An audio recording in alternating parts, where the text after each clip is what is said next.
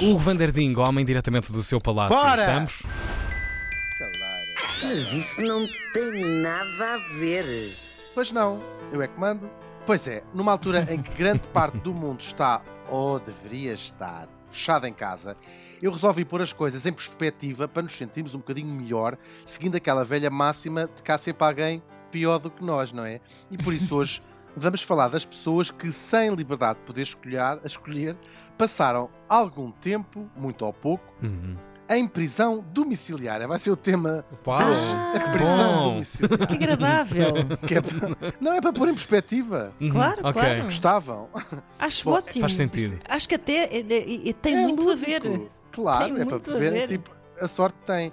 Bom, isto é uma forma de prisão que é aplicada um pouco por todo o mundo para substituir a prisão efetiva Uhum. para uma espécie de. para todos os criminosos anónimos, no fundo. A verdade, a maior parte das pessoas condenadas a, a viver entre quatro paredes da sua casa não nos merece grande pena. Tirando estes coitadinhos anónimos, estão lá nas casinhas deles. Mas porquê que os outros não nos merecem pena, credo?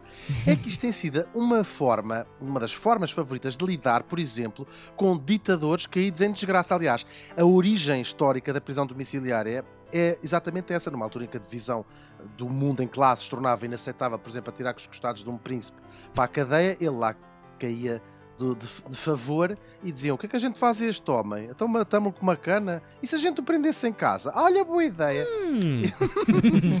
E então, não nos faz grande pena por duas razões. Primeiro, porque eh, costumam ter geralmente umas casas muito simpáticas e depois, bom, porque as mais das vezes são uns grandes filhas da mãe em vários graus. Por exemplo, no século- já no século XX, o sinistro Pol Pot, aquele ditador da- da- do Camboja, Aham. teve a sorte, ao contrário dos milhões que o seu regime matou, de morrer confortavelmente na sua própria cama. Foi também assim que o ditador argentino Jorge Videla, o chileno Augusto Pinochet, o presidente Mubarak do Egito, que foi deposto na Primavera Árabe. Na Indonésia há um caso irónico, o presidente Sukarno eh, foi deposto em 1967 e morreu três anos depois em prisão domiciliária, e o tipo que o tinha deposto, o Suarto, que depois foi, foi presidente durante uma data de anos, acabaria ele próprio por morrer em prisão domiciliária em 2008, depois de oito anos fechado em casa por se ter abotoado com vários bilhões de dólares. Bastante mais pobrezinho, o antigo secretário-geral da União Soviética, o Nikita Khrushchev, viveu os últimos oito anos da vida também sem sair de casa depois de ser corrido, o que não deixa de ser uma pena bastante simpática para avaliar pelo barómetro habitual das purgas soviéticas da época. Sabia que Até dizer. foram bastante meigos. Mas nem todos eles eram pulhas, claro. A prisão domiciliária foi, por exemplo, a pena a que foi condenado no século XVII o Galileu, por ter dito que a Terra era redonda. Sim, eu aproveito para informar, o que o saber não ocupa lugar, a Terra é de facto redonda.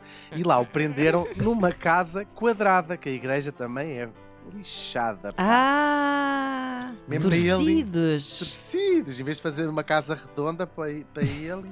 Bom, a prisão domiciliária é também uma das formas preferidas de calar muitos ativistas políticos. Na China, por exemplo, adoram que o digam as incontáveis pessoas que têm sugerido que se investiguem os acontecimentos trágicos da Praça Tiananmen, isto é só um exemplo, algumas delas não põem o pé fora de casa desde essa altura, ou seja, há pessoas há mais de 30 anos em prisão domiciliária na China. O caso mais famoso, claro, é que não se lembra da ativista e Nobel da Paz do Myanmar, a Aung San Suu Kyi. Eu adoro este nome.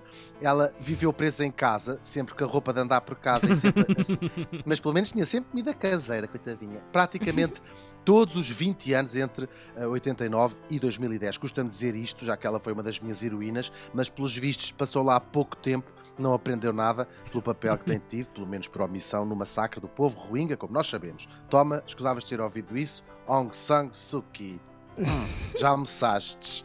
Bom, num tom mais ligeiro, viajemos até à América, onde a prisão domiciliária é um favorito entre as estrelas. A Paris Hilton, a Martha Stewart, a Lindsay Lohan, o Bobby Brown, todos eles já viram nascer o sol, não aos quadradinhos, mas através das belíssimas janelas das suas impecáveis salas. Em Portugal, ela é usada como pena para crimes menores e para contornar a sobrepopulação das prisões, e é também, por vezes, usada como medida de coação menos grave, claro, que a detenção efetiva, como foram os casos mais famosos e mais recentes do antigo Primeiro-Ministro José Sócrates e do antigo banqueiro Ricardo Salgado. No caso deste último, do Ricardo Salgado, tendo em conta a sua casa, será caso para dizer que nós é que ficámos todos presos cá fora. Pois é. Como disse o genial Mark Twain, não deixes para amanhã o que podes fazer depois da manhã. Mas isso não tem nada a ver. Mas isso não tem nada a fazer. ver.